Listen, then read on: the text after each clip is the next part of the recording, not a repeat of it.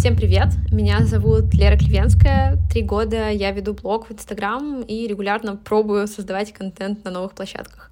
Я обожаю блогинг, так что в этом подкасте я буду то одна, то вместе со своими гостями рассуждать о том, как создавать контент разного формата, налаживать коннект с аудиторией и при этом оставаться собой в блоге. Подписывайтесь, чтобы не пропустить новые выпуски. Сегодня у меня в гостях Поля. А, Поля, так же, как и я, эксперт в мире, в digital мире. Она сейчас сама расскажет, кто она есть. А, и я ее позвала на выпуск, потому что у нее совершенно другой подход к созданию контента, нежели чем у меня. Мы дальше разберем больше, что, как я подхожу к созданию контента, сторис и всего-всего вот этого и как к этому подходит Поля и почему так. Так что давай ты, наверное, представишься, расскажешь немножко про себя, чем ты занимаешься, про свой блог и всякое такое. Да, всем привет, меня зовут Поля. Я эм, помогаю фрилансерам продавать по-человечески. Продавать по-человечески это значит не давить на боли, не говорить завтра будет дороже, не создавать интриг, э, не показывать, как мы едем за макбуком или не показывать, как мажем руки кремчиком Зелинский. В общем, я работаю с теми, кто очень хорошо умеет делать свое дело. Допустим, ты там, фрила, там фрилансер, йога-тичер или психолог или, не знаю, SMM-менеджер менеджер или контекстолог, в общем, кто угодно, ты очень хорошо умеешь делать свое дело, но продажа это не твоя профессия. Твоя профессия это вот то, чем ты зарабатываешь. Но тем не менее, так как мы на фрилансе продажи нужно делать тоже, и вот я помогаю людям делать продажи по-человечески, так, чтобы они им нравились, так, чтобы они от них не выгорали, так, чтобы им самих за, самим за себя не было стыдно и самих от себя, ну, грубо говоря, не тошнило. Вот верю я в тонкости человеческой коммуникации, потому что помимо работы с контентом, моя основная прямая компетенция — это работа с людьми внутри директа, то есть, э, да, продажи через контент, но плюс продажи через личное общение. Вот примерно это я делаю. Вот, э, если что, для контекста, мы с Полей познакомились на voice-чате.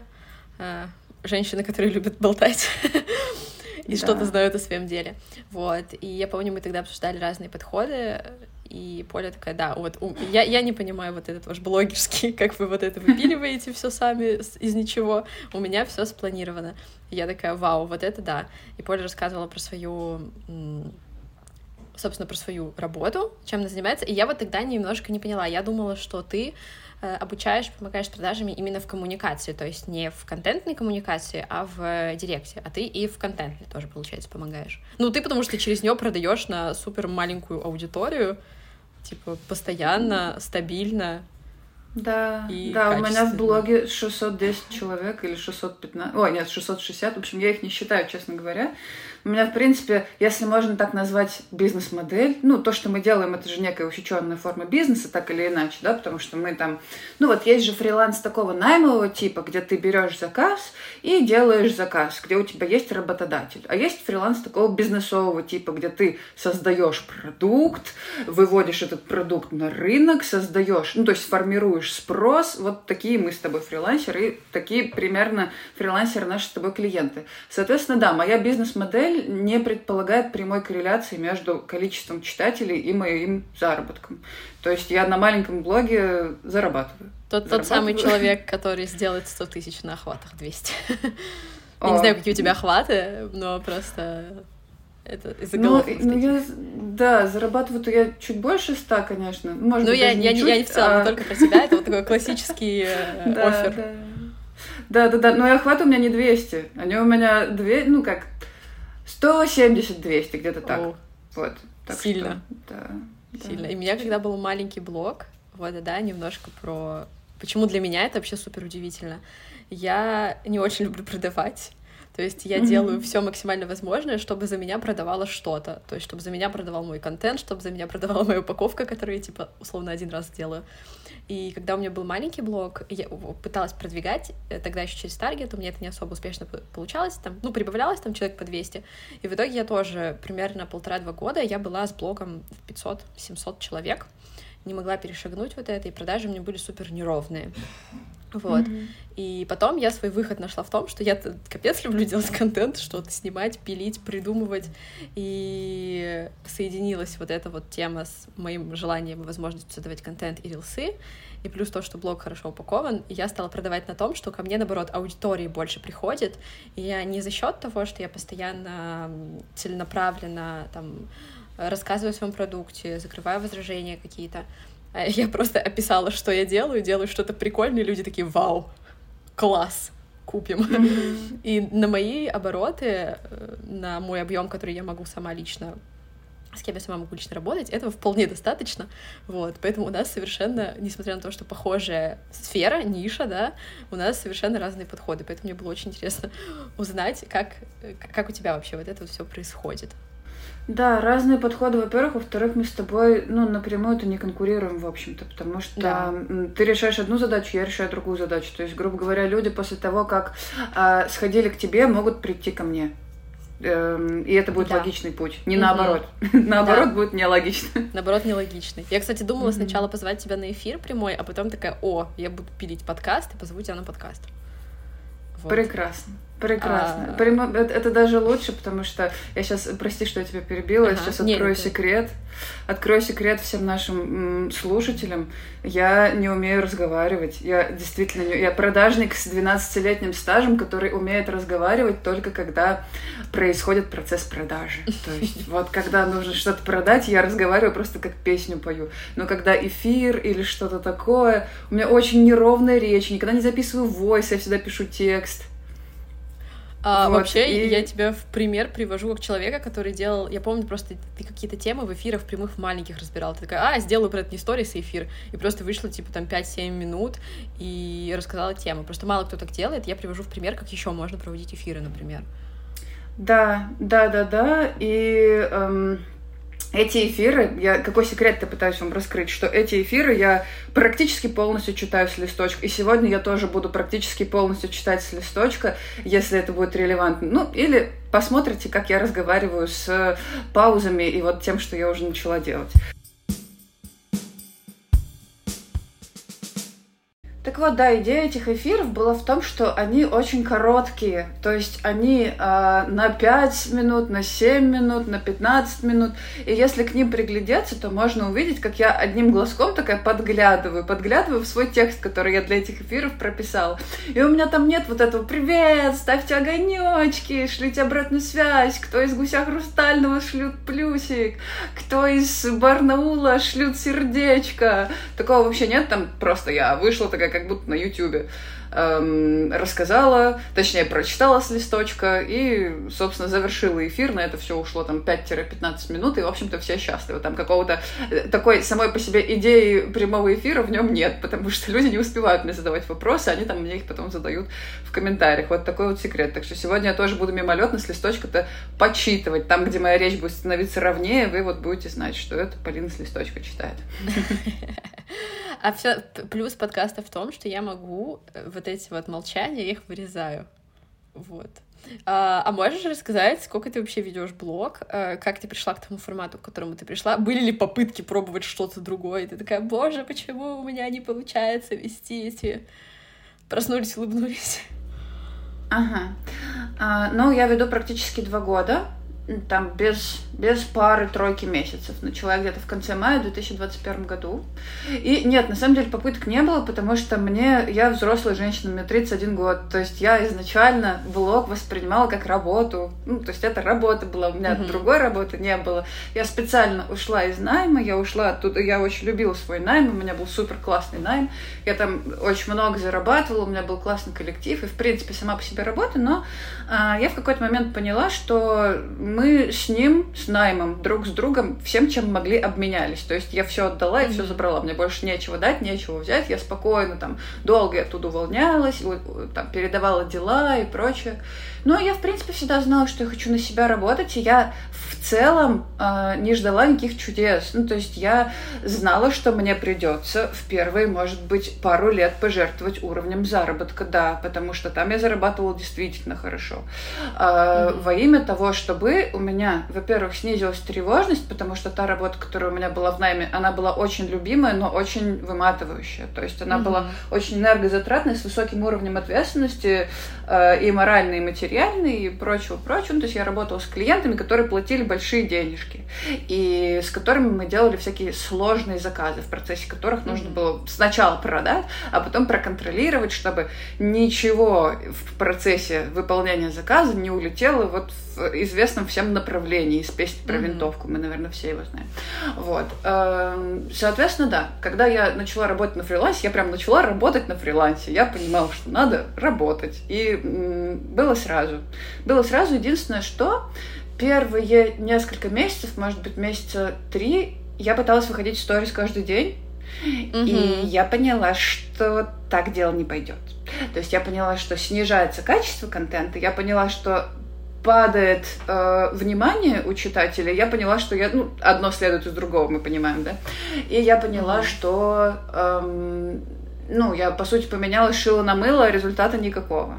И вот где-то через месяца три я пришла к графику выхода в сторис три раза в неделю, э, понедельник, среда, пятница. Я об этом часто говорю, я об этом даже пишу в приветственном сообщении, когда на меня кто-то mm-hmm. подписывается. И люди такие, вау, меня это в тебе зацепило, это же гениально. Я тоже так сделаю, тоже так хочу. А по сути, это ну, в своей гениальности штука-то простая. Ты просто делаешь себе график таким образом, чтобы твой контент был точечным, осмысленным, нормальным, э, чтобы mm-hmm. он там бил точно в цель, условно говоря, в моем случае, и при этом э, делал так, чтобы читатель все-таки был со сфокусированным вниманием, потому mm-hmm. что э, они уже знают, что я выйду три раза в неделю, и они знают, что эти три раза в неделю я выйду нечто качественное, а не что-то, как, знаешь, как, что, как Бог на душу положил. Вот. Да. Э мне одна из клиенток недавно сказала, что она Инстаграм стала воспринимать вот только недавно, когда большинство людей, большинство блогеров стали выходить вот так вот в сторис, то есть не в течение недели ты показываешь каждый свой день с утра, вот, типа, и у многих с этим, я у тебя почему спросила, да, не было ли у тебя проблем, с когда ты только начала вести блог, и вот, типа, я хочу вести так, а все ведут так, а что мне делать, вот, потому что было принято, типа, я проснулась, фоткала завтрак, что-то сделала, и ты вот, типа, условно показываешь весь свой день, и в него ты еще должен какие-то смыслы вшить. А в последнее время переходит уже, типа, ты выходишь, и ты осмысленно выдаешь что-то по какой-то одной теме, и получается, что ты как будто бы встретился с человеком, вы поболтали о чем-то конкретном, а не просто о том о сём, вот, и лучше запоминается. То есть, когда ты... Ну, нет, не берем ту категорию блогеров, которые... У них просто чисто лайфстайл, красивые картинки, mm-hmm. и вот это все, это мы да. смотрим для того, чтобы у нас мозг разгружался. А именно, кто все равно какие-то... Какой-то блог ведет, там, не знаю, более целостный, может быть, экспертный, какие-то темы продвигает, пропагандирует, так сказать, ну, что ну, угодно. Ты, да, ты, ты, ты сейчас сравниваешь тех, кто продает рекламу, и тех, кто продает свои угу. услуги. Тех, кто продает рекламу, они, ну, естественно, да, можно так сказать. херачат, извините, если можно такие слова говорить в э, твоем подкасте каждый день, а те, кто продает услугу, то там уже другая, да, то там уже друга, другой стиль работы должен быть. Слушай, у меня было совсем наоборот, честно говоря.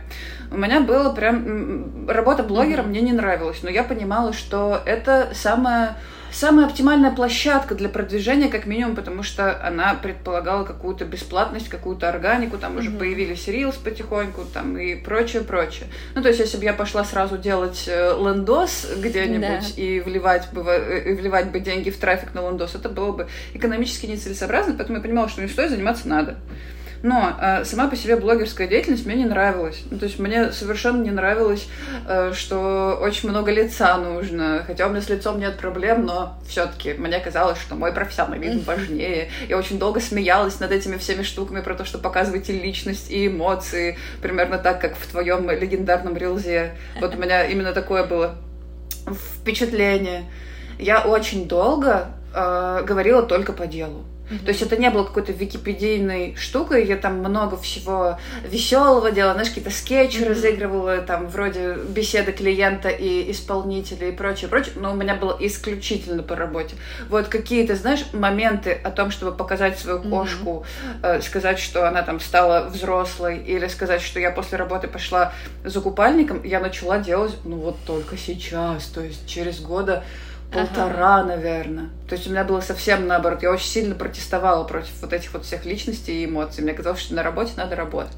И вот сейчас я только расслабилась, когда я вышла на какую-то м- финансовую и, что самое главное, моральную mm-hmm. стабильность, я уже начала вшивать в свои сюжетные линии какие-то всякие уже отдыхательные штуки, вроде того, что я в отпуск собралась там и прочее такое. И то, понимаешь, и то э, ничего, ни одного слова в Инстаграме в своем я не произнесу просто так. То есть каждое мое слово должно вести ага. к чему-то, что потом принесет мне прибыль, потому что иначе зачем? А, возможно, не всем это будет понятно вот сейчас в такой формулировке, но попробуйте все-таки задуматься. Мы ведь создали блоги в конечном счете, если мы продаем через них услуги, для того, чтобы продавать через да. них услуги проявляться, там, удовлетворять свою потребность в признании, самопознаваться, делиться. Это все круто, но это все процесс, а результат-то у нас один, и цель у нас, в общем, угу. одна. Вот, вот такая вот я э, взрослая горгулья Нет, на я, я этом тебя молодежном, на... великолепном подкасте. Нет, вообще я тебя наоборот позвала для того, чтобы как раз-таки показать в эту сторону, потому что, э, понятное дело, я веду блог в определенном стиле, на меня приходят люди, которые, которых этот стиль привлекает, скорее всего. Либо их что-то mm-hmm. во мне просто как в человеке, либо если они приходят ко мне потом на услуги, это чаще всего люди, которые такие, я тоже хочу классно вести блог, мне нравится это задавать, но я пока не понимаю, как это делать. То есть мне нужно разобраться разобраться, чтобы мне было не просто желание, но была понятность. Вот. Но и, и это совершенно не исключает того, что есть люди, которые понимают, что блог это реально отличная площадка для того, чтобы находить себе клиентов, для того, чтобы э, ну вот выстраивать, да, вот это вот свои продажи, и при этом у тебя будет другой подход, не обязательно тебе постоянно, типа, например, вести сторис, как я. Э, потому что вот, получается, мы mm-hmm. с тобой оттолкнулись совершенно от разных вещей, потому что я начала вести сторис, как только они появились вообще в Инстаграме, и просто был заработок на блоге, он органически вырос из того, что мне нравилось делать. Вот. А у тебя, получается, наоборот, у тебя блог как, да. как формат заработка, как формат Изначально работы. был, да. И наоборот, мне вот наоборот интересно, классно с тобой об этом обсудить, чтобы люди узнали и поняли, что это и так можно, и так классно. Вы при этом все равно остаетесь какими-то искренними, вы все равно доносите свои вещи, ценности и то, чем вы занимаетесь, но при этом э, вам не обязательно реально делать там очень много лайфстайла какого-то. Вот. Да, именно так.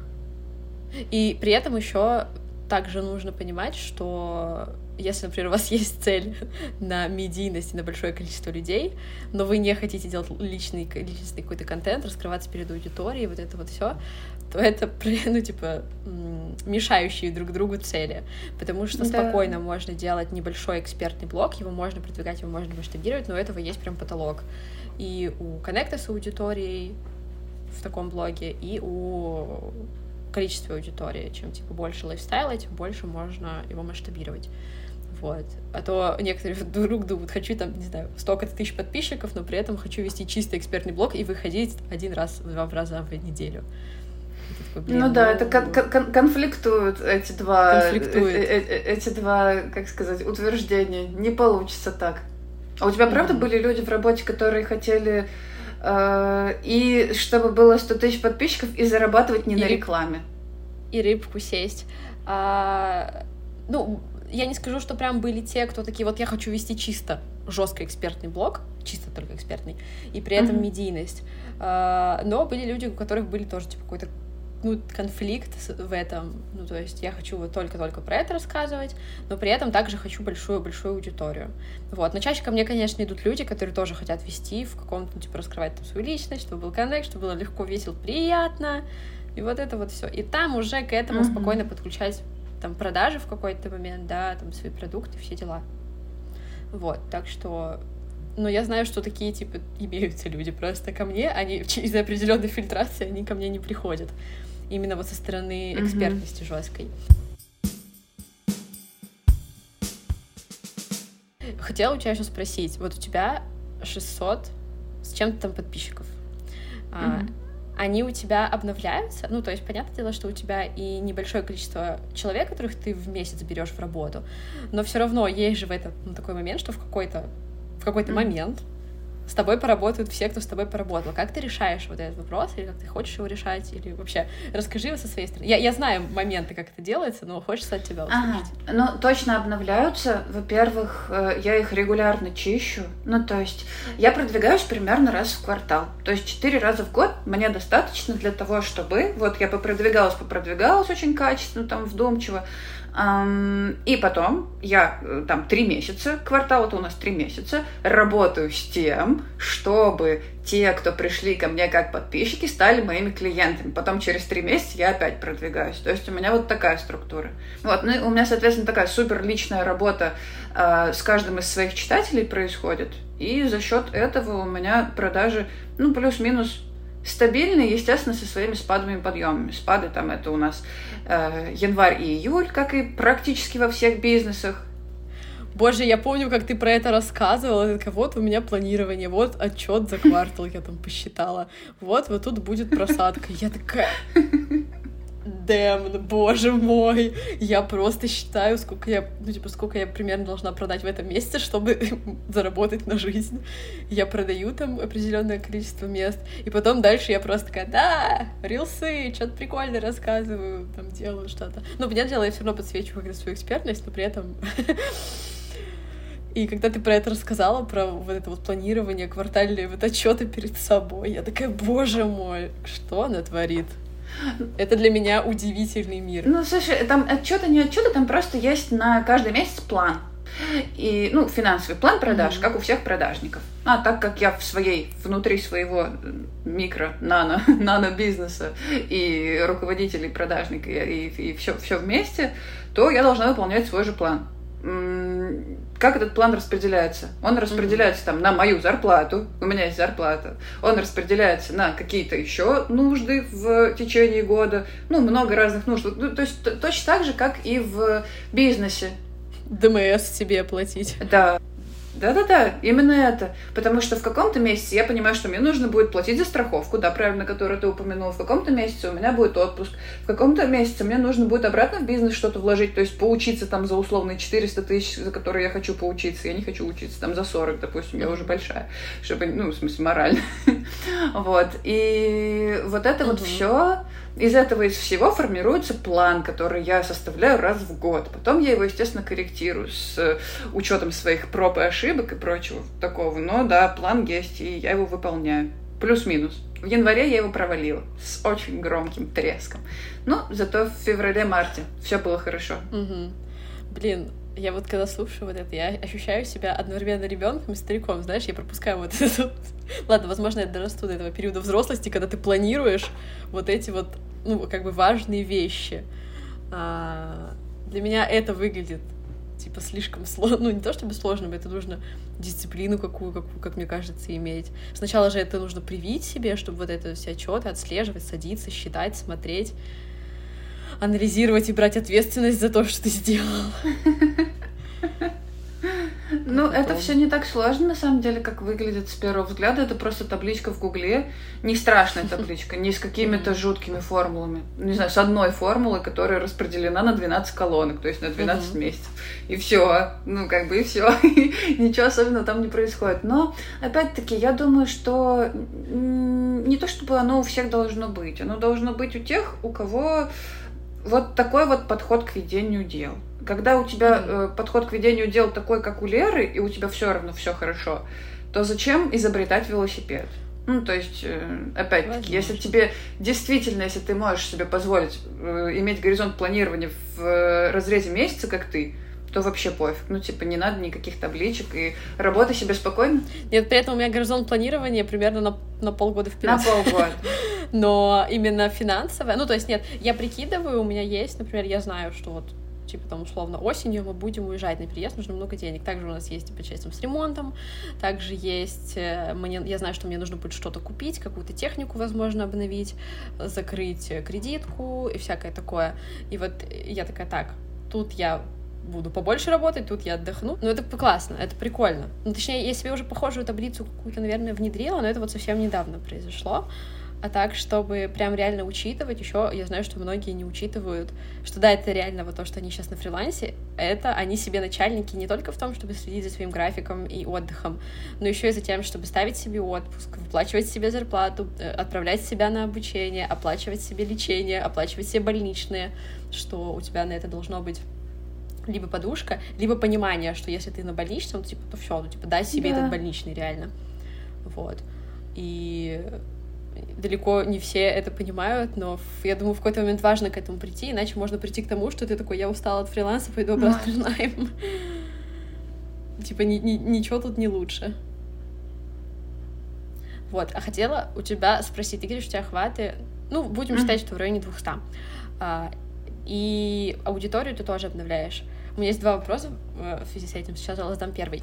Вот, ты используешь не только сторис, а продаешь не только сторис. Какие форматы контента ты вообще еще используешь? Может быть, площадки, кроме Инстаграма? Мои основные генераторы заявок — это сторис и телега. В телеге, в телегу мне вести очень легко. Я наконец-то, когда ее завела, поняла, что люди имеют в виду, когда говорят, что у них контент идет легко. Я раньше думала, что это пиздеж. Я надеюсь, что это слово говорить можно, потому что вранье это не совсем как бы релевантное слово. В данном случае это прям пиз... мне казалось, что это прям пиздеж. И да, оказалось, что нет. Оказалось, что просто какие-то э, форматы площадок тебе чуть-чуть легче, какие-то mm-hmm. чуть-чуть сложнее.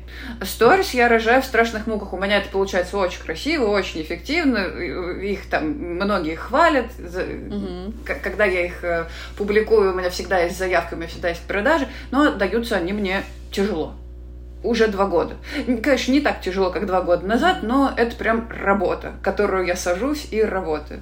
Вот. А генератор подписок — это Reels — Иногда генератор заявок — это эфиры и посты, но чаще всего это больше какие-то имиджевые штуки. Это мы сейчас уже про Инстаграм говорим. Это больше какие-то имиджевые штуки, потому что что эфир, что пост — это такая мысль, которая, которую не хочется дробить на клиповость, то есть которую не хочется дробить на 15 секунд, ну, короче, на сторис не хочется дробить. Соответственно, там другие охваты, там я охватываю тех, кто, например, сторис не смотрит, угу. или не охватываю их.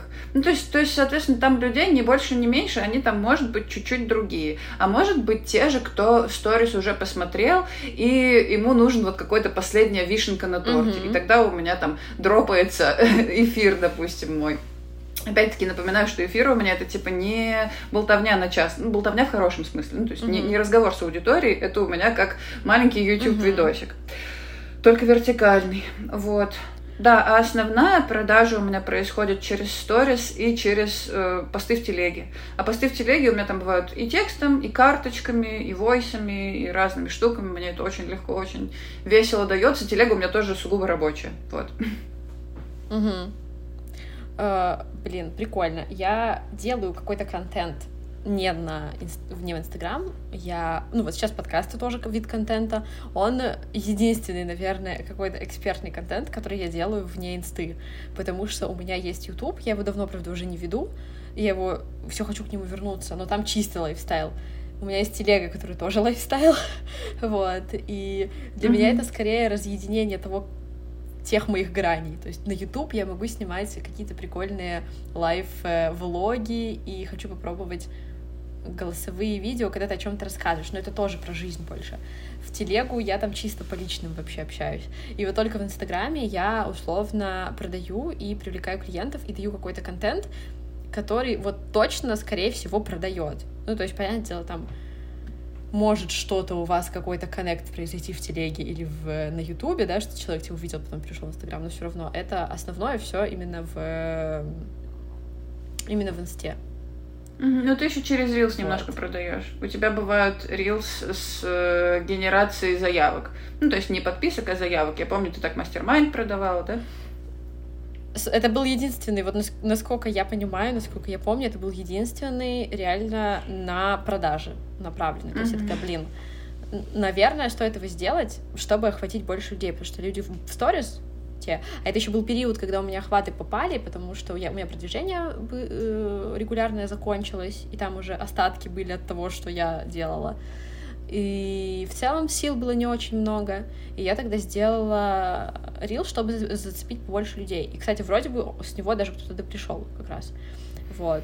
Рилсы вообще... еще работают... О, извини, пожалуйста. Угу. Нет, говори, говори. Рилс же еще работают как ретаргет хорошо. То есть я вот, например, да. использовала их как ретаргет, и это было очень классно. Прям супер эффект был. Я прям проверяла гипотезу, э, с, там, делала такой рилс, в котором нужно было написать мне в директ. То есть, угу. чтобы получить кейс, допустим, закрытый. У меня есть такая практика закрытых кейсов, потому что э, почти все мои кейсы это инструкция по не, не презентация того, какая я классная, а инструкция по тому, как можно mm-hmm. денег заработать. Соответственно, некоторые из них я делаю закрытыми и вшиваю в воронку. Соответственно, один из рилсиков у меня был с вот такой вот штукой, где надо было в директ написать слово кейс. И у меня процентов mm-hmm. 65 из 100 э, написали те, кто на меня подписан, но сторис не смотрит. Соответственно, это было очень прикольно. Какие у тебя вообще планы, типа, на блог? Ты хочешь его растить? Ну, то есть, не просто обновлять аудиторию раз в какое-то время, а там, не знаю, хочется какая-то циферка, что была. Или хочется, например, в будущем сделать какой-то продукт, и на него нужно будет больше людей. Есть какие-то такие мысли, когда, ну, типа, в целом тебе вот то, что есть сейчас, и тот подход, который есть сейчас, он тебе удовлетворяет полностью твои потребности? Нет, я не хочу публичности. Лера, я выхожу на сцену с четырех лет. У меня э, публичные выступления не ассоциируются с э, софитами и признанием. Они у меня ассоциируются с запахом лака ага. на волосах и неблагодарным трудом. Соответственно, я прям вот я не хочу, чтобы про меня знало много ага. народ. Я хочу, чтобы у меня было мало людей, умных и богатых. Все, мне типа мне не нужно признание. Абсолютно потребности в признании у меня нет. Хорошо, не, не, не буду тебя отмечать. Нет, ну, ну, ну смотри, там же не признание, видишь, и мы же с тобой опять-таки возвращаемся к тому, что у кого какая цель. У меня цель у блога заявки. Заявки, заявки и заявки. Ну Соответственно, и я своим примером ну, да, поэтому, поэтому я еще упомянула, что продукты, например, потому что вот я понимаю, что я могу сейчас сделать запуск, он сделает какое-то количество его людей. Запуск э, низкочекового продукта, соответственно, его купить могут больше. Э, и при этом я понимаю, что, возможно, теоретически в будущем я хочу перейти на модель, когда я делаю раз какое-то время только вот такие небольшие запуски, которые не запар для меня, а все остальное время я делаю классный контент, кайфую и веду блог просто. Вот. И, соответственно, чтобы масштабировать это дело, мне и, и в этом случае тоже нужна больше аудитории. Вот, поэтому я и уточнила еще и по созданию, например, продукта. Или тебе нравится работать только в формате услуг, например, или продуктов совсем каких-то небольших. Я просто не знаю, какой тебе Да, я могу сказать, почему я никогда не буду делать массовый продукт, потому что он слегка противоречит идее вообще э, моего, ну, моей большой идеи. Потому что я что делаю? Я человеку лично или в супер маленькой группе даю тонкую настройку в продажах. То есть я даю такие вещи, которые нельзя в книжках mm-hmm. прочитать, которые нельзя в скрипт вшить, которые вот нужно чувствовать там из серии какое возражение лучше не отрабатывать. Вот как почувствовать то возражение, которое лучше не отрабатывать. Или как вести диалог в контенте mm-hmm. с читателем так, чтобы он с тобой разговаривал. Тут нет схем, понимаешь? Тут надо смотреть на само течение его сюжетной линии. И нужно с этой сюжетной линией помогать. Соответственно, эм, это моя основная часть работы, именно погружаться в дело моего клиента и именно со своей колокольни, собственного там опыта двухлетнего в Инстаграме и 12-летнего в продажах, да, это то, благодаря чему мой продукт стоит дорого. Ну, то есть это то, благодаря чему мне никогда не говорят э, дороговато. То есть они понимают, за что они, люди понимают, за что они платят. Ага. У меня много разных возражений бывает, да. но дороговато мне не говорят никогда. Мне говорят обычно там боюсь, что времени не хватит, потому что знаю, что нужно будет поработать. Я говорю, да, малышка, надо будет поработать. Поэтому давай, если ты понимаешь, что у тебя там дети и отпуска, давай мы с тобой либо две недели поработаем вместо месяца там или двух месяцев, а потом продолжим, либо мы с тобой засядем за это дело в сентябре условно. Ну, то есть вот, вот такие вот у меня бывают возражения. Вот мы на прошлом выпуске обсуждали с Аленой как раз эту тему дорогих наставничеств, что, скорее всего, вот это дело, оно схлопнется, ну, практически. Потому что оно сейчас само себя рожает, по факту. И э, там супер дорогая работа останется реально вот, ну, типа, с людьми, которым, ну, они не просто знают, как продать что-то дорогое, они знают, как надолго это делать, они могут передать какой-то классный навык, свой уникальный опыт, и вот, они просто, типа, я умею продавать на 150 тысяч, я вас тоже научу продавать на 150 тысяч, а вы следующего человека научите продавать на 150 да. тысяч. И как бы вот этим ограничивается. Да, да. А вот, вот. про... Давай, может быть, чуть-чуть отвлечемся. Угу. Надеюсь, наши слушатели это потерпят, но это будет важный автоп про вот угу. этот вот мыльно-пузырчатый рынок наставников-наставников, которые продают за 150 тысяч, чтобы другие смогли продать за 150 тысяч. Это довольно интересный феномен, а, потому что что мы видим? Мы видим, как люди продают тем, кто не может сформировать профессиональное сообщество. То есть они позиционируют себя так, и они создают продукт такой, который цепляет тех людей, которые провоцируют мыльный пузырь. Я сейчас тебе объясню. Они продают, допустим, через образ жизни. То есть они говорят, у меня, mm-hmm. я там поехала за макбуком. Для, простите, дорогие слушатели, но мне кажется, что это как-то нищенско. Ну, типа, это очень странно. Это же всего лишь MacBook. Я очень радовалась, когда купила себе MacBook на свои деньги с карты, ну, то есть не кредит, ничего. И я почти не рассказала об этом. И недавно я такая, я купила себе наушники. Да, я купила, смотрите на это. Вот. Ну, то есть, и в целом, если ты делишься просто эмоциями своими, ты искренне рад, это класс. А когда это реально, ну, типа, вот все действует на продажу, вот это да, продолжай. Я очень хотела эту ставку просто сделать, потому что мне реально до сих пор больно за то, что я купила себе MacBook. Так радовалась и не поделилась. Да-да-да, мне кажется, ты поняла, о чем я говорю. Да, фишка-то не в том, что MacBook это дорого или дешево. Фишка в самой идеологии, то есть в том, что кусочек железа с яблочком может послужить другому, то есть другому, кому ты показываешь, э, каким-то свидетельством о том, что ты какой-то, то есть может сказать о тебе что-то. Ни хера он не может сказать. Это просто ноут с яблочком, это кусочек железа. Соответственно, э, когда ты рассказываешь про свои наушники, ты же не говоришь, что я всегда хотела конкретно Маршал, потому что их носили богатые друзья, mm-hmm. которые учились со мной в одной школе. Нет, ты его хотела, потому что у него классный звук, вот и все, ну или там что-то по каким-то другим причинам. Так вот, возвращаемся к мыльному пузырю. Соответственно, люди продают условный образ жизни. Если эм, придешь ко мне на наставничество за 150 тысяч, сможешь жить как я, продавать наставничество за 150 тысяч и поедешь за макбуком просто м, потому, что можешь себе позволить. Но кто на это может клюнуть? Ну, то есть, может ли на это Блин, я, кстати, я в последнее время заметила, что это часто не на таких штуках, из-за того, что многие уже очень устали работать и очень устали пытаться заработать, часто это подают через... Э, я за день заработала столько-то. Я тоже недавно в сторис выебывалась этим, но я была довольна. Я после этого ничего не продавала. Ну, то есть это я как раз я завершила продажи и показала это. Вот. А часто, вот то, что я недавно просто видела такую какую-то цепочку, что там, не знаю, я не могу заработать, мой наставник зарабатывает в легкости, там условно набирает вот эту группу наставничеств по 150 косарей, там 600 тысяч заработает, и вот так вот это дальше идет. Типа я тоже хочу так же, и ты тоже идешь, и ты тоже продаешь что-то, чтобы продавать что-то. Ну, то есть, по факту, это передача одного и того же навыка. И одного и того же навыка, и, в принципе, на такой офер, как, как, как бы сказать, чтобы никого не обидеть? Такой офер, он э, действует Никак. на тех, кто не особенно в него вдумывается, понимаешь, да? Ну, то есть не особенно вдумывается в полезность и в целесообразность этой штуки. Соответственно, профессиональное сообщество не формируется.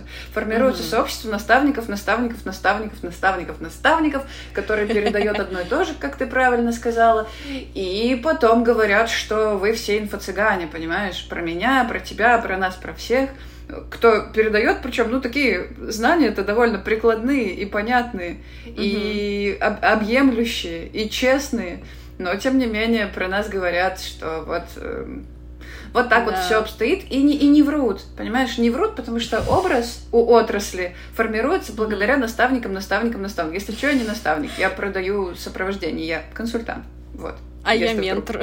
я тоже а ты не стала это слово использовать. А я даже не думала, ты понимаешь? Я, я когда просто, э, я когда открывала, ну, когда только начинала продукт делать, тогда еще не было бума наставников, и я не знала, что это вообще угу. возможно. Ну, то есть в большом мире был консалтинг. Я понимала, что мне не хочется быть сверху, мне хочется быть сбоку, рядом с клиентом. Я знала, что такое консалтинг, я знала, что такое консультант. Угу. Ну, то есть я взяла это слово из офлайн мира, угу. мне оно нравится, я его до сих пор использую. Ну, то есть я до сих пор себя называю консультантом, а потом на Инстаграм обрушились наставники. Ну, ладно, пусть работают. Ну да, блин, эти наставники наставников. В общем, спасибо, что высказала свое мнение, потому что она реально меня немножечко и беспокоит, и вот она чуть не затянула. А потом я такая думаю, блин, зачем усложнять продукт только ради того, чтобы продать его дороже, когда... И если потом посчитать математику, то по факту ты можешь сделать продукт проще, понятнее и помочь большему количеству людей, которые и так у тебя просят эту помощь, а не создавать, типа, элитарный продукт, который из твоих... Э, у меня 6 сейчас тысяч mm-hmm. подписчиков, из них там смогут купить, ну, там, 4 человека за раз, например. Да, прекрасно. Это уже как-то по-человечески звучит абсолютно. Ну, то есть пон- понятно, что ты делаешь, зачем и что с этим делать дальше. А не просто отучиться и продавать то же самое, и потом пузырь когда-нибудь лопнет. Твой пузырь да. не лопнет, у тебя не пузырь. Ну вот, судя по всему, как мне кажется, этот пузырь лопнет скоро, потому что э, я вижу, как этим наставников, наставникам наставников становится тяжело продавать, они уходят в какие-то довольно жесткие штуки. Э, у меня знакомая, у которой занимается офлайн, ну то есть она ремесленник получается, и uh-huh. а ей чел она хотела пойти к своему, ну, не кумиру, но человеку, который нравится, как ведет блог, хорошо его продвигает, эстетика, все дела, но в продажах это было очень жестко, и э, он там настаивал вот на продажах каких-то инфопродуктов, условно. То есть он понимает, mm-hmm. что он не сможет сделать кейс на ремесленнике, а mm-hmm. там и на консультациях сможет сделать, или там тоже, если она будет кого-то также наставлять. вот, и поэтому, да, это дело... Ну, кстати, это тоже, прости, пожалуйста, э... такое. Это тоже интересная тема про то, все ли, всем ли быть кейсами.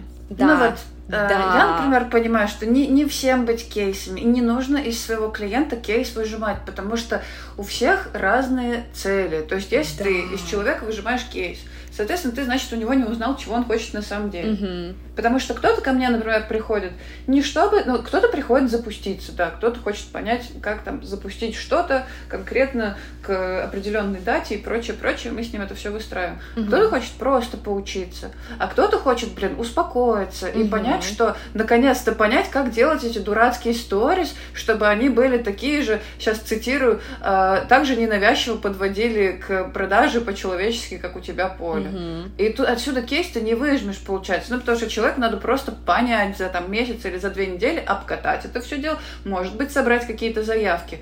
Но так, чтобы я повесила там его результат на стену, ну нет. Но это и не моя цель. Это, Блин, это так важно, это так классно, потому что я в последнее время даже начала переживать, потому что вот я смотрю, да, люди, они такие, да, вот, я там доведу за какое-то время, за какой-то суммы, или вот, мне клиенты сделали x столько-то, а ко мне приходят люди, которые, типа, снова возвращаются в блог, снова начинают его вести, они хотят ну, выстроить с ним какие-то отношения, типа, хорошие mm-hmm. с блогом, и, естественно, у них результаты будут по итогу, ну, они могут через полгода, ну, вот именно вот эти кейсовые, они могут через полгода, через год появиться. И я сначала переживала, такая думаю, да блин, может быть, я что-то не так делаю, может быть, методологию что-то нужно, ну вот, блин, или отбирать как-то получше. А потом я поняла, что люди вот типа, после каждой консультации они уходят и такие, блин, я вдохновлен, я успокоилась, мне нравится, я понимаю, у меня теперь, ну, типа, я знаю, что я дальше смогу это использовать спокойно, и это, типа, вклад в будущее, в свое же. И я такая, блин, да, класс. Но, но я не могу сделать с этого кейсы вот эти с громкими заголовками. А потом думаю, ну, блин, и ладно кого-то будет кейс, кого-то не будет, кто-то просто классно ну, поработает. Да, поэтому выжимать кейсы это вообще... Это, это, это не совсем профессионально, если мягко скажем. Ну, выжимать из всего на свете. Профессионально это ответить на запрос. Ну, то есть удовлетворить запрос клиента, удовлетворить его потребность. Угу. А выжить из этого кейса, это, конечно, красиво, но не умно. Блин, очень классно, что мы это проговорили. Мне прям это тоже нужно было. И я надеюсь, что другим людям, которые будут меня слушать, это тоже будет важно. А, вернемся немножечко к контенту. А можешь немножко рассказать, как ты вообще планируешь вот этот контент, что mm-hmm. ты учитываешь при создании, потому что ты же делаешь условно да. точно в цель. Вот. Как у тебя происходит да. это вот вообще? А, начну с того, что э, у меня не очень много энергии. Соответственно, я не могу показывать каждый свой шаг, я просто кончусь там, вот как люди, как люди делают. Мгм. Пошла, отвела в сад ребенка, э, заказала себе роллы с майонезными шапками, бумеранг, э, купила новые сапожки, забыла ключи, не могу попасть домой. Если я вот это буду делать, я просто закончусь. Ну, потому что Потому что это не совсем работа. Весь контент, который я Мгм. выкладываю, он только по делу, он всегда прописан до запятой. И блог — это моя работа, я в нем только работаю. Ну и, соответственно, второй пункт из первого плавно вытекает. У меня такой продукт, который с разбегу не купишь. То есть у меня средний цикл э, принятия решения у клиента 4 месяца. Ну, 3-4. Мгм. То есть э, у меня есть несколько клиентов, которые посмотрели один, один мой рилс, походили по блогу Мгм. и через э, неделю там заплатили мне условно 70 или 120 тысяч. А есть клиенты, которые смотрели год на меня, понимаешь? Они год год смотрели Мгм. за тем, что я делаю, и только потом купили. Соответственно, э, Мгм. средний цикл принятия решения у меня 4 месяца. 3-4, сейчас чуть-чуть поменьше, сейчас стало уже 3. Вот. А, Потому что я продаю не воронки, и не скрипты, и, и не тексты. Да, то есть ни, ни воронки, ни скрипты, ни тексты, я не что-то такое понятное и очевидное. Я продаю навык общаться с людьми, чувствовать тонкую настройку, там, э, навык по-особенному говорить с каждым человеком, навык слушать, который способствует продажам. И такого на продажном рынке особо нет. Ну, то есть э, люди обычно гарантируют, там, ну или не гарантируют, а просто себя позиционируют, как мои клиенты заработали там столько-то. Мои тоже зарабатывают. Ну, они действительно тоже зарабатывают, и у меня тоже многие кейсы звучат как 100 тысяч за две недели или там 200 тысяч за три дня, у меня и то, и другое было, это было окей. Но я все-таки сторонник той идеи, и это моя основная идея, что результаты это, конечно, красиво, но без процесса они не стоят ничего. И эм, такой надкоммерческой идеей своего продукта и своей деятельности я вижу в том, чтобы человека влюбить в этот процесс, чтобы он полюбил продажи, понимаешь, чтобы он перестал их воспринимать как инородное тело, чтобы он научился их делать так, чтобы ему было приятно, чтобы ему было кайфово, чтобы он чувствовал, блин, я продала, и я молодец, я не продала как овца, я продала как классный профи. Вот. То есть это... э, И- мгм, говори. И еще, мне кажется, мне кажется, еще важный момент, что они это потом могут повторить, что ты им передаешь типа не схему, которая вот сработает, а навык, который, ну, блин, ты применяешь и применяешь его дальше. Тебе может поменяться сфера, но если ты понимаешь, как это делать, ты его и дальше сможешь применять. Да, именно так. Абсолютно так, но мне кажется, и ты тоже. Собственно, у нас примерно так деятельности выглядит. Ну, да, я, я тоже работаю типа с подходом, с алгоритмами, можно сказать. Алгоритмами именно делания чего-то. То есть не с алгоритмами, условно, у Инстаграма вот такие алгоритмы, поймете их, и вы будете на, на коне. Вот, нет, а с алгоритмами каких-то каких действий в целом, то есть, условно, генери- генерации идей, э, создания чего-то то, что всегда присутствует. Ну а так, в целом, да, это тоже про подход и про то, чтобы мочь повторить это самостоятельно и использовать это потом самостоятельно. Да, да, да, да, именно так. Ну, так к контенту возвращаемся. К чему я веду так долго? К тому, что Ага. мне, прежде чем это продавать, мне нужно долго-долго читателю рассказывать, что вообще-то у него такая трудность существует. Вообще-то он со своим клиентом не разговаривает нормально, а потенциальных клиентов вообще видеть не привык. Мгм. Вот у него продаж-то и нет. Соответственно, я не могу себе позволить просто выйти в сторис, посушить там голову, рассказать, как меня обманули в пятерочке, и тем самым создать между мной и читателем там эмоциональную связь. В случае с моим продуктом эмоциональная связь создается гораздо сложнее, там, за счет рабочих примеров, которые бы Мгм. затрагивали их жизнь, их профессиональную деятельность. Вот, это я все к чему. Если у тех, кто нас сегодня слушает, есть тоже какой-то такой сложный продукт, э, то, возможно, мой подход не вести блог на расслабоне, а вести его точечно, для вас сработает. Э, Придется много Мгм. думать перед тем, как что-то постить. Я планирую контент как? Я всегда отталкиваюсь от того, что я продаю в этом месяце. Мгм. От плана продаж. То есть вот я знаю, что мне нужно продать вот столько-то вот этого вот, потому что у моего продукта тоже есть вариативность. Там у моего сопровождения есть вариативность, и там есть уже групповой формат, есть там формат на определенное количество этих э, дней, есть на другое, и каждый месяц я планирую, что я буду продавать. Вот. Э, Отталкиваюсь от того, что продаю, эм, каждый из этих продуктов, каждая из этой вариации учитывает сезонность, и дальше я пошла-поехала. У меня есть большая идея, которую я всегда транслирую. А моя большая идея — это не ты заработаешь, а ты успокоишься. То есть я удовлетворяю потребность в спокойствии, в том, чтобы успокоиться. Это довольно угу. странно для того, кто учит продавать. Но это супер рабочая штука потому что именно это я даю. Люди, которые продают и беспокоятся, они понимают, в чем ценность э, успокоиться. Ну, типа, да, то есть я ну, говорю, что... Ага. Да, понимают, что именно это нужно. У тебя, ты каждый день, у тебя каждый день все равно транслируется вот эта вот основная мысль, и ты ее с разных сторон, получается, раскрываешь. Да, во-первых, и свой продукт. Да, во-первых, большая идея. Во-вторых, я всегда так или иначе закрываю какое-нибудь возражение. У меня есть классный документ, в котором они все написаны, угу. и они регулярно обновляются. Я всегда там знаю, что примерно люди возражают, потому что я с ними общаюсь. Ну, то есть я уже говорила, что у меня мало народу, и я его их примерно каждого по аватаркам знаю, до кого охваты достают. Я с ними общаюсь, угу. я это всегда дополняю, закрываю возражения. Потом я всегда помню э, портрет своего потенциального покупателя. То есть я периодически в любом своем сторителлинге на это Э, в качестве примеров намекаю, то есть как-то это учитываю. А потом я обязательно, mm-hmm. может быть, не каждый день, но, э, например, в период каких-то там активных продаж присыпаю все это дело выгодами. Потому что, например, потребность это то, на чем, на чем наш продукт держится. А выгода это такая, как бы, как будто бы транзакционная mm-hmm. стоимость или цена, как-то в умных книжках это написано.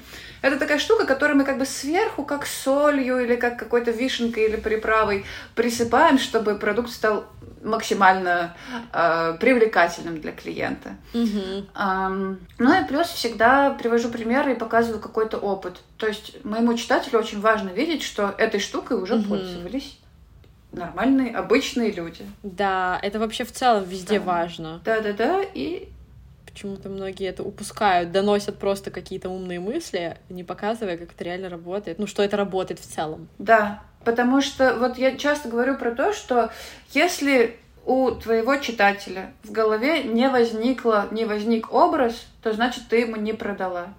Ну, то mm-hmm. есть, если, если твои слова нельзя визуализировать, то никакой продажи у тебя не получится. Поэтому да, поэтому каждый день все, что я описала, я сажусь, вздыхаю, возношу руки к небу со словами «Ну почему я не родилась богатой?» и пишу. Э, пишу, а потом публикую. Вообще очень классный подход с вот этими выписанными возражениями, которые ты время от времени закрываешь. Типа не один раз я когда-то их там закрыла, и сами ищите, что я их закрыла. Дай боже, если сохранила, сохранила да. где-то. А, по кругу, точнее, ну не по кругу, а скорее циклично, их вот э, снова вспоминать и закрывать. И хочется как-то вот сформулировать вот этот момент, что реально чем сложнее продукт, тем сложнее он по структуре своей и по смыслу по своему, тем более... Да, тем более простым он должен быть для читателя. Потому что какой-нибудь вебинар купить легко. Угу. Вебинар какой-нибудь там типа 2-5 тысяч, его купить не, ну, несложно. Особенно если тема тоже типа простая и понятная. Вот тема Reels вообще у меня многие про нее спрашивали, я такая, no, я пока что не туда. Вот, ее очень легко продавать. А чем сложнее тема, чем сложнее продукт, тем его нужно быть лучше доносить до аудитории, потому что иначе будет люди такие, что? А что ты вообще нам продаешь? Я не понимаю. Да, да, да. Чем сложнее продукт, тем проще нужно о нем рассказывать. А чтобы рассказать просто, надо очень попотеть. Вы mm-hmm. наверняка, наши дорогие слушатели, понимаете, о чем я говорю, потому что да. эм, рассказать просто это значит удержать внимание. Рассказать сложно, это значит разлениться и рассказать так, как у тебя это в голове. Но так как у тебя это в голове, надо своим... Да, как тебе удобно, и все. Да. Это только наша мама оценит. И то не каждая. А если нужно, если мы все-таки ведем деятельность не просто деятельную, а коммерческую, то нужно говорить очень просто. Очень просто, это довольно сложно. Поэтому вот такая вот мораль. Да. Мне кажется, в целом на этом можно и подводить итоги. Мы с тобой много обсудили, поболтали достаточно. Mm-hmm. Может быть, у тебя есть какие-то такие свой итог, напутствие, что mm-hmm. ты хочешь сказать в конце? Хотелось бы сказать. Так, в конце. Что хочу сказать в конце? Наверное, такой неожиданный очень итог. Но не насилуйте себя. Ну, то есть не... Вот мы послушали, вы послушали сейчас меня, послушали сейчас Леру, вдохновились тем, какая я вся структурная, mm-hmm. какая я вся жесткая, дисциплинированная, но при этом, как я там продаю на какие-то сотни тысяч при э, охватах 200. Послушали Леру, какая она вся такая поточная, как у нее все легко получается, как у нее все типа в супер, супер какой-то э, легкой структуре, и э, при этом с удивительной способностью там нравится, просто нравится людям и делать так, чтобы эта симпатия рождала какую-то продажу. Вот вы послушали меня, послушали Леру, и ваша сейчас, если хотите, задачка э, спросить себя, а я какой? А мне как? Ну вот мне как лучше? Мне как э, лучше mm-hmm. сконструировать свою работу, чтобы не быть похожей на Полину или на Леру, а чтобы м- зарабатывать больше, при этом отдавать меньше энергии. То есть сохранить энергию, заработать денежку и получить удовольствие, потому что в конечном итоге ничего кроме этого в жизни не важно. Если уже так, если уже совсем э, широким мазком mm-hmm. делать. Поэтому я бы подытожила вот так. И какого-то э, супер верного подхода, единственно верной истины в процессе продаж не существует. Выбираем ту э, и адаптируем ее под себя, которая вам ближе всего, которая позволяет вам чувствовать себя э, более счастливым Супер, на работе. По-моему, отличный итог. И вот и схож с тем, что и я хотела сказать, что вообще спасибо большое, что пришла, что рассказала о своем опыте, потому что я вот это и хотела показать, что есть подходы разные, опыты есть разные, и работать будет и то, и то. Главное, чтобы оно вам подходило, и вам было в этом комфортно. Вот. Еще раз спасибо большое, что пришла. Мне было очень интересно с тобой говорить. И я бы вообще не сказала, что ты где-то там... Спасибо, что пригласила. Плохо что-то говорила. Видимо, все это было по да, бумажке. Не знаю. Все было складно. Кстати, я на самом деле, да, представляешь, я бумажку, к бумажке обратилась пару раз всего. Ну, то есть я пару раз... Стендапила, получается. Да, получается, что стендапила. А, спасибо, Кудряшка, что меня позвала. Это очень классно. Мне интересно будет послушать, что скажут твои слушатели об этом, потому что все-таки я, наверное, не совсем э, тот человек, на которого бы они подписались, знаешь, потому что все-таки, ну, по-разному мы с тобой все делаем. Поэтому, ребят, да. если вам будет что сказать, хорошее, плохое, все что угодно, нам это все очень да. интересно, э, делитесь. Да. Ну, и, собственно, для этого я делаю подкаст, чтобы был диалог, чтобы были разные мнения, чтобы были разные взгляды, и можно было на это смотреть и выбирать, что тебе больше всего нравится и подходит. А, спасибо, что послушали. Все ссылки на нас и на наши соцсети будут в описании. Заходите в гости. А также мне будет очень приятно, если вы поставите сердечки, звездочки или отметку в сторис. И полезно, если напишите обратную связь в комментарии к выпуску или лично мне в директ. Еще раз спасибо за прослушивание. Еще встретимся.